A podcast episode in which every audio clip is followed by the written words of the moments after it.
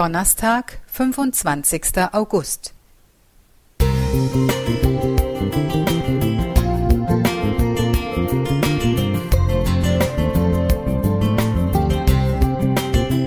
Ein kleiner Lichtblick für den Tag.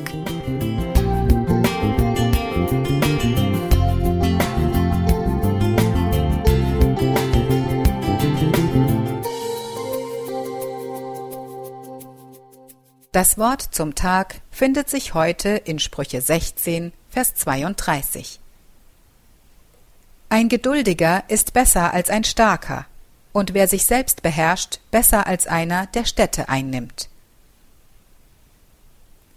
Betrübt stand ich im Wintergarten und schaute zu unserer Palme auf.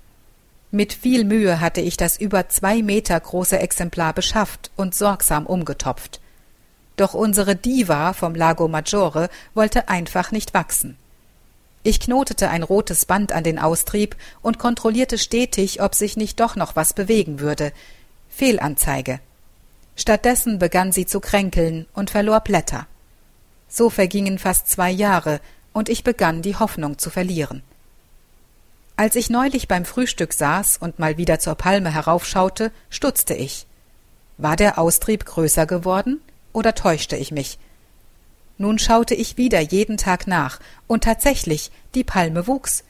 Das konnte doch nicht wahr sein, nach all der Zeit. Eigentlich hatte ich mir schon überlegt, wie ich das Ungetüm entsorgen könnte. Doch das Leben ging sichtbar weiter. Es war wie ein kleines Wunder. Dieses Erlebnis wurde mir zum Gleichnis.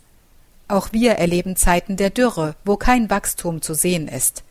Das Leben steht auf Pause, kein Wunder in Sicht, stattdessen warten. So müssen auch viele Glaubenshelden der Bibel empfunden haben.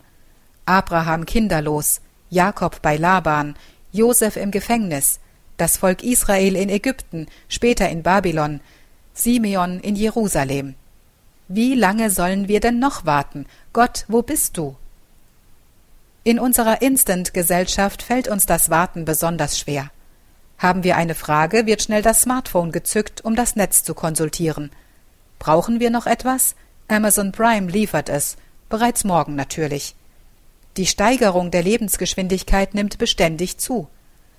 Aber Gott lässt des Öfteren auf sich warten und handelt dann, wenn die Zeit erfüllt ist. Warten hat einen pädagogischen Effekt.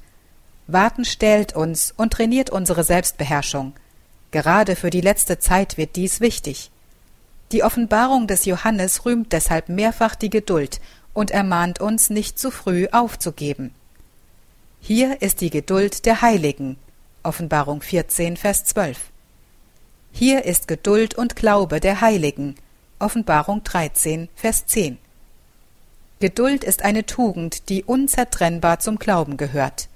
Wer glaubt, hat gelernt, auf Gott zu warten, denn er vertraut darauf, dass Gott Wunder tut zu seiner Zeit. Claudia Mohr